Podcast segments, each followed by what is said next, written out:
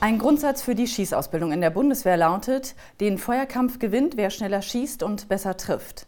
In einem Krieg ist das Gewinnen allerdings immer auch mit Verlusten verbunden. Das zeigt sich auch im russischen Angriffskrieg auf die Ukraine, in dem auch nach über einem Jahr nichts entschieden ist. Die Verluste sind unter anderem Folge des Einsatzes gepanzerter Truppen.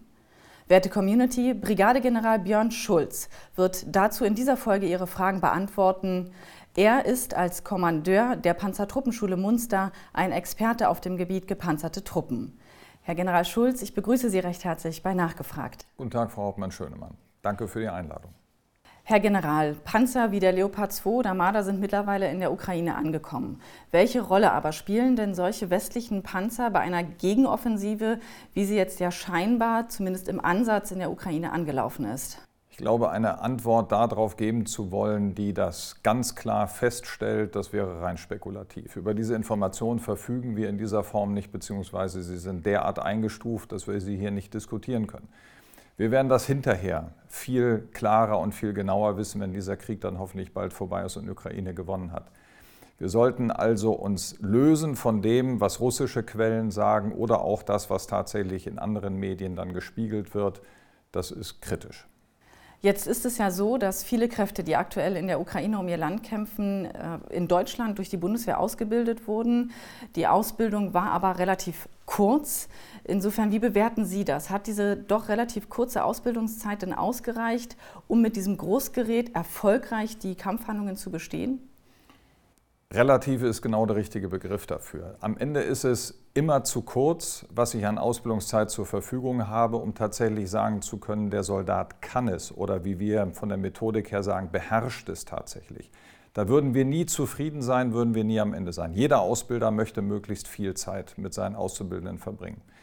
Die Herausforderung ist, dass wir einerseits tief genug ausbilden müssen und andererseits die ukrainischen Kräfte natürlich schnellstmöglichst wieder im Heimatland verfügbar sein müssen.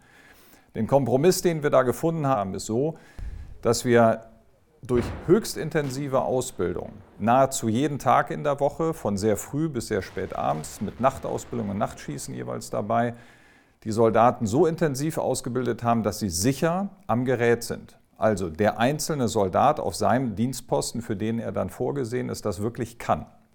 Und dass wir dann erste Schritte machen im Zusammenwirken auf einer Gruppenebene, auf einer Zugebene, sprich jetzt im Falle von Kampfpanzern, Schützenpanzern, vier Panzer zusammen mit den ganzen Besatzungen, damit dieses Zusammenwirken dann auch gelernt wird. Und dann mit dem Zurückgehen in die Ukraine, mit dem entsprechenden Großgerät und dem Rüstzeug, was wir ihnen nach bestem Wissen und Gewissen mitgegeben haben, dort dann eine Ausbildung im Land stattfindet, mit ihren eigenen Gegebenheiten, natürlich auch orientiert an den Umweltbedingungen, der Geografie, welche Art von Operationen sollen sie machen und ihren Einsatzgrundsätzen. Und da ist dann intensiv Ausbildung fortgesetzt worden, weswegen ich sage, ja, eindeutig, die ukrainischen Kräfte sind so ausgebildet worden, dass sie dort im Kampf bestehen können.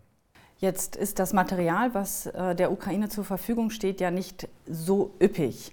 Was würden Sie also sagen, inwieweit kann man mit wenigen westlichen Panzern gegen viele russische Panzer in diesem Krieg bestehen? Es ist immer klar die Aussage gemacht worden, auch von den Regierungen der unterstützenden westlichen Staaten, dass das nicht den Krieg in diesem Maße entscheidet, sondern es trägt am Ende dazu bei, dass dieser Krieg entscheidend beeinflusst werden kann.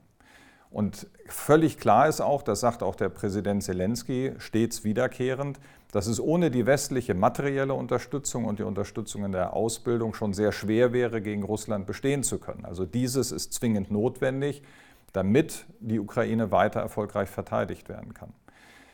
Der Unterschied, was jetzt westliche Systeme ausmachen, tatsächlich auch in dieser Mischung, es sind ja französische, britische, amerikanische, deutsche und andere Systeme da vor Ort eingesetzt, ist, dass sie in einer Technologie, was zum Beispiel Informationsverbindung, Kommunikationsfähigkeit angeht, aber dann natürlich auch was Geschwindigkeit, Mobilität im Gelände, Geländegängigkeit, Panzerschutz, Feuerkraft durch die Kanonen, Überlegenheit auch in den äh, ganzen technologischen Drumherum, ob es die Optiken sind, durch die wir beobachten können, durch hervorragende Qualität auf größte Weiterentfernung identifizieren, aufklären können und damit dann auch in der Lage sind, mit herausragenden Nachrichtanlagen, also diese Stabilisierung der Waffe in der Bewegung beim Kampfpanzer zum Beispiel, auch in der Lage sind, sicher den Feuerkampf zu führen und Erstschusstreffer zu setzen. Und das auf größtmögliche Kampfentfernung bei optimalen Bedingungen bis äh, weit über 3000 Meter hinaus. Das mit dem Panzerschutz, Feuerkraft, Mobilität führt zu einer Stoßkraft, zu einer Intensität, die man gegenüber dem Feind zur Wirkung bringen kann. Nicht zu vergessen die Nachtkampffähigkeit, die wir haben, was es dann wiederum dazu führen kann, dass es zu einer Überlegenheit von wenigen einzelnen Systemen in einer bestimmten Phase, in einem bestimmten Gefecht gegenüber tatsächlich zahlenmäßig anderen Systemen kommen kann. Aber am Ende geht es darum, setzen alle beteiligten Soldaten, sowohl der, der der Einzelne im Panzer ist, das System richtig ein und setzt es der taktische Führer dieser Gruppen, Konfiguration auch zweckmäßig und richtig ein, um dann auch diese systemische Überlegenheit, technische Überlegenheit dann auch in eine taktische Überlegenheit umzumünzen. Jetzt haben Sie eben das Stichwort Taktik genannt. Wie sieht es denn da aus? Wie ist da der Stand der Ausbildung? Also zum einen haben die Ukrainer natürlich ein, eine Vielzahl an Erfahrungen aus dem Krieg, der ja seit 2014 tatsächlich ja stattfindet, mit dem Angriff Russlands in den östlichen ukrainischen Gebieten, der Annexion der Krim. Seitdem befinden die sich ja in einem Dauer Kriegszustand dort. Das heißt, dort haben sie viel gelernt über das, wie die Russen kämpfen und wie sie dem begegnen können. Das heißt, die haben schon eine ganz klare Vorstellung davon, wie führe ich dort diesen Krieg unter den Rahmenbedingungen. So, diese Taktik bringen die Ukrainer mit in die Ausbildung. Die, die dort vorgesehen sind, in der Folgeverwendung dann als Führungskräfte, dass sie das dann mit in unsere Ausbildung integrieren. Wir sprechen vorher mit denen ab, ähm, bringen unsere taktischen Grundsätze ein und gehen dann im Wesentlichen darauf ein, wie können wir System, also den Kampfpanzer Leopard, den Schützenpanzer Marder, die Panzerhaubitze 2000, den Mars, wie können die mit unseren taktischen Grundsätzen nach unserer Bewertung und Erfahrung zweckmäßig eingesetzt werden? Wie kann das mit deren besten Erkenntnissen zusammengebracht werden? Und das haben wir parallel geschult zu der Besatzungsausbildung mit den Führungskräften Taktikausbildung. Und das führen wir jetzt auch gerade aktuell durch, indem wir militärische Führer hierher bekommen nach Deutschland und auf einer bestimmten taktischen Ebene, die da erfordert ist, Zugführer, Kompaniechef, Bataillonskommandeur, in entsprechenden Ausbildungsabschnitten rein in der Taktik ausbilden und die nehmen mit, ähm, was für sie das Beste ist und setzen es dann nach ihren Gegebenheiten entsprechend um. Es ist ein ganz spannender Dialog, äh, der sehr, sehr wichtig ist und für beide Seiten Gewinn bringt. Gewinn bringt in einem Krieg ist ja nicht nur das, was am Boden passiert. Da haben wir noch eine Frage aus der Community. Was geschieht denn, wenn man mit Panzerverbänden und mechanisierter Infanterie in vorbereitete Verteidigungsstellungen hineinstoßen will, ohne die Luft- oder eben auch die Artilleriehoheit zu haben? Ein ganz wichtiger Punkt. Am Ende haben wir jetzt sehr dezidiert immer über das mechanisierte, gepanzerte Gefecht geschossen. Es entsteht immer sehr schnell der Eindruck, das ist das, worum es geht. Tatsächlich sind die Medien ja auch äh, sehr beherrscht davon, von ähm, starken Artillerieeinsatz, insbesondere der russischen Seite, der Bedeutung dessen, was die Ukrainer dem entgegensetzen können. Ähm, es wird viel über die sogenannten Drohnen gesprochen, die auf beiden Seiten intensiv eingesetzt werden und, wie Sie es gerade sagten, auch die Luftwaffe. Am Ende ist, und das ist die entscheidende Botschaft, keiner kann sein Gefecht alleine führen. Ich kann es nicht alleine mit Panzern, ich kann es nicht alleine mit Infanterie, ich kann es nicht alleine mit Artillerie, Luftwaffe und so weiter machen, sondern nur dieser Gesamtverbund schafft es dann auch tatsächlich, dieses Gefecht der verbundenen Waffen, einen modernen Krieg tatsächlich erfolgreich führen zu können.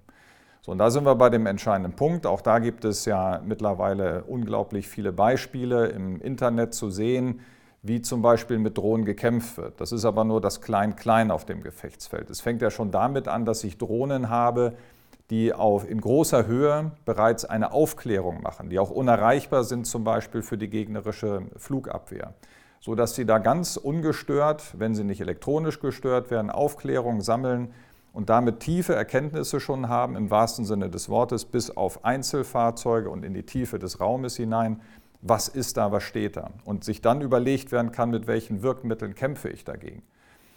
Habe ich sehr weitreichende Raketenartillerie zum Beispiel, weit über das, was wir vom Mars her kennen, äh, sondern da reden wir jetzt mal über 200, 300, 400 Kilometer, die das hätte, dann kann ich natürlich aus der Tiefe völlig unbeeinflusst heraus dort bereits Kräfte vernichten. Wenn ich das nicht habe, muss ich dann gucken, mit welchen Mitteln schaffe ich das. Am Ende mit meiner eigenen Rohrartillerie, mit der ich dann auf kürzere Entfernung, aber dennoch ohne unmittelbar konfrontiert zu werden, kämpfe.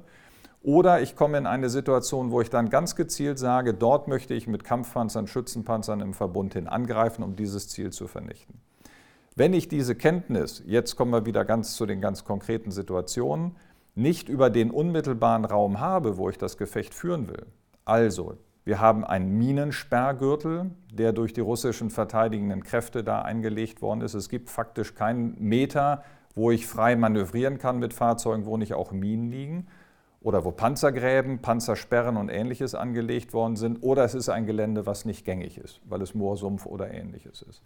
Und wenn dazwischen dann auch noch zusätzlich flankierend idealtypisch Stellungen von Infanterie und für andere Gefechtsfahrzeuge sind, die dann, wenn unmittelbarer Angriff auf diese Stellung passiert, dann auch noch mit Flachfeuer auf den Angreifer wirken. Wenn ich da kein klares Lagebild habe, habe ich fast schon wieder verloren. So, und da sind wir dann bei den kleinen Drohnen, die dann diesen unmittelbaren Nahbereich aufklären und dann ganz gezielt auch Erkenntnisse geben können, da musst du jetzt mit deinem Fahrzeug hin angreifen und den Feuerkampf führen. Oder, wenn ich schon abgesessen, infanteristisch das Gefecht führe, in diesem Grabensystem hinter der Biegung, dort sind Soldaten. Dort muss ich dann mit diesen oder jenen äh, Mitteln entsprechend die, den Feind dort bekämpfen und vernichten. Von daher hat das eine ganz, ganz hohe Relevanz. Die Ukrainer setzen es sehr erfolgreich mit sehr einfachen Mitteln ein, die sie jetzt laufend weiterentwickeln.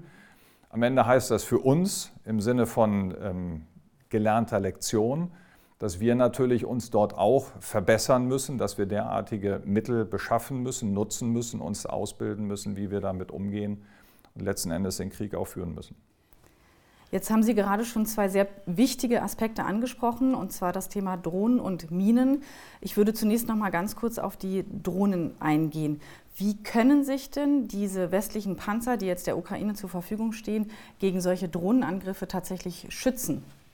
Eine schwierige und komplexe Angelegenheit. In unseren normalen Ausbildungsszenarien können wir dann sagen, wir lockern uns auf, wir suchen Tarnungen, wann immer es geht, in Wäldern, in äh, Gebäuden, Industriehallen und ähnlichem. Das wird schwierig, wenn man sich das Gelände anguckt, wo der Krieg tatsächlich stattfindet, weil ähm, Gebäudeinfrastruktur im Wesentlichen zerstört ist, weil die Wälder teilweise überhaupt gar nicht mehr existieren, verbrannt sind, zerstört, zerbombt sind. Äh, da wird es schwierig sein, entsprechende Deckung zu finden. Umso wichtiger ist es, dass man dann trotzdem mit Behelfsmitteln die Fahrzeuge tarnt, Konturen verwischt, dass sie nicht sofort aus großer Höhe einfach aufklärbar sind. Ein einfaches Beispiel ist dabei, wenn ich mit einem Panzer äh, in Stellung stehe oder mich auch bewege und ich habe die Luken auf, dann sind das ganz klar von den Konturen her erkennbare schwarze Kreise, Löcher, auf die ich dann natürlich auch mit Wirkmitteln entsprechend, wenn sie gerade stehen, mit kleineren Drohnen muss ich einfach nur was fallen lassen, dann kann es in die Luke fallen, setzt um, die Besatzung ist tot, der Panzer ist teilweise innensicherlich massiv zerstört. Also es fängt mit den Kleinigkeiten tatsächlich an, dass ich mich gegen so etwas, eine so vereint, äh, vermeintlich einfache Aufklärung auch ein bisschen schütze. Dazu gehört dann auch viel Bewegung. Wer steht, der stirbt, ist so ein anderer weiterer Grundsatz, muss ich aber vorsichtig sein, wenn ich in einem sehr statischen Gefecht bin, wie wir das jetzt gerade erleben, mit einem starken Stellungssystem und wenig Möglichkeiten, mich tatsächlich frei zu bewegen die ganze Zeit. Das nächste ist, dass ich immer aufmerksam sein muss. Ähm, wir nennen das den Luftraumbeobachter. Das ist jetzt sehr einfach gesagt. Besser sind natürlich großartige technische Hilfsmittel, die ständig mit Radar äh, versuchen, das zu detektieren, was irgendwo fliegt oder ankommt. Am Ende ist es aber tatsächlich, dass ich schaue und gucke und dann mit allem, was ich habe, wenn ich so etwas aufkläre, dann mit meinen Waffen auch bekämpfe.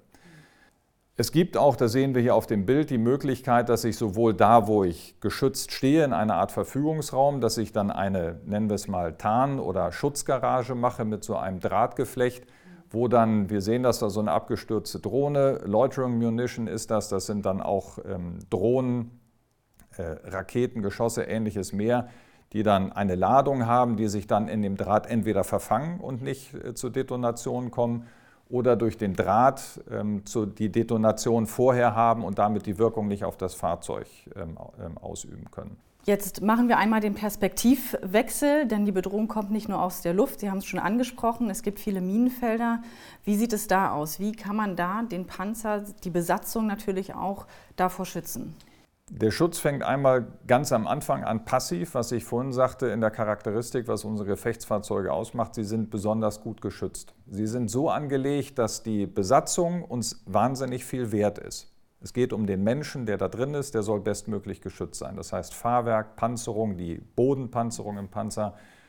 Die Sitzaufhängung ist so gemacht, dass wenn es zu einer Minendetonation kommt, nach Möglichkeit der Besatzung wenig, im besten Fall sogar gar nichts passiert. Das ist aber nur dieser passive Schutz einen aktiven Schutz im Sinne von, dass jetzt äh, vielleicht mal in ferner Zukunft Systeme vor uns äh, fliegen und das aufklären und, und damit dann davor warnen können, das haben wir in dieser Form nicht. Es gibt aber natürlich die Möglichkeit, je nachdem wie Minen verlegt worden sind, dass ich sowohl durch Drohnenaufklärung, durch Aufklärungskräfte voraus oder auch tatsächlich in äh, Einzelsituationen vom Fahrzeug aus erkennen kann, Achtung, Minenfeld. Das andere ist, dass wir ableiten aus den Geländebesonderheiten, wo würden wir denn Minenfelder anlegen? Wo ist es zweckmäßig? Und das wird immer im Zusammenhang mit Verteidigungsstellungen des Gegners sein. Und dass man dann versucht zu vermuten, dort ist das und dann besonders dorthin beobachtet. Sind Minen verdeckt verlegt und das macht jemand, der sein äh, Gelände vorbereitet hat für die Verteidigung, dann erkenne ich die nicht, habe ich fast keine Chance dazu. Und dann gibt es auch noch Richtminensperren, die aus der Flanke heraus durch, durch Lichtwellenleiter zum Beispiel ausgelöst, dann entsprechend reagieren und ebenfalls den Panzer zerstören können. Das wird passieren und es ist natürlich schon mehrfach passiert, äh, auch in diesem Krieg, für beide Seiten, dass man dann in einem mechanisierten Angriff, wenn man sich herantastet oder in schnellerer Fahrt in ein Minenfeld gerät, dann kommt es tatsächlich zu so etwas, dass die Mine unter der Kette, weil da die Belastung ist, da der Auslöser dann entsprechend reagiert, der Panzer mindestens bewegungsunfähig gemacht wird. Alle anderen, die dann dahinter sind, deswegen hat man im Regelfall auch immer nur wenige Fahrzeuge in der unmittelbaren Spitze, reagieren darauf. Dann wird erstens unter Feuerkampf versucht, dass man die Besatzung birgt, sodass die dann dort nicht alleine bleiben auf dem Panzer, sondern dann, auch wenn sie verwundet sind, weiterhin versorgt werden können. Wenn es sich lohnt, wird der Panzer geborgen und ansonsten wird dann durch den taktischen Führer festgelegt, wie gehen wir jetzt in dieser Situation um versuchen wir einen Durchbruch an dieser Stelle, weil das günstig ist. Nehmen wir die Kräfte zurück und versuchen eine Umgehung zu machen, wo ich dann gleich wieder sagen muss, das ist in diesem Krieg ausgesprochen schwierig, weil wir es eben mit diesen unheimlich äh, breiten, lang angelegten Minengürteln zu tun haben. Jetzt haben Sie eben schon zerstörte, beschädigte Panzer angesprochen. Es soll ja anscheinend so sein, dass Russland nicht nur Panzer zerstört, sondern auch erbeutet hat. Jetzt sind die westlichen Panzer mit sehr viel Technologie ausgestattet. Inwieweit ist es tatsächlich ein Sicherheitsrisiko, wenn Russland an diese Technologie dann eben drankommt, beziehungsweise überhaupt Einblicke darin hat? Am Ende ähm, ist das nie auszuschließen. Äh, Krieg ist nun mal voller Risiken und es gehört auch dazu, dass Panzer, wenn sie ähm, zerstört werden, von der Besatzung aufgegeben werden müssen, dann auch nicht so zerstört werden können. Das ist eigentlich ein Einsatzgrundsatz. Wenn ich ein Fahrzeug aufgebe, zerstöre ich wesentliche Dinge oder bestimmte Elemente versuche ich dann auch mitzuführen. Das wird nicht in jeder Gefechtssituation gehen, insbesondere wenn die Besatzung dann äh, komplett äh, gefallen ist. Deswegen wird das passieren. Und es ist auch nicht so, dass es in vergangenen Konflikten das nicht gegeben hat. Und dann werden, wird man sich natürlich darauf stürzen und das auswerten, wie es nur irgendwie geht. Äh, am Ende ist Spionage gegenüber äh, zwischen den Blöcken sowieso gang und gäbe. Und da dürfen wir dann auch nicht zu nervös werden, was das angeht. Es ist ärgerlich, es gilt es zu vermeiden, aber es wird schlicht und einfach passieren. In den Medien wird ja auch davon gesprochen, dass Russland Panzer als sogenannte Kamikaze-Bombe einsetzt. Wie sieht es da aus? Warum macht man so etwas und was ist eventuell die russische Taktik dahinter?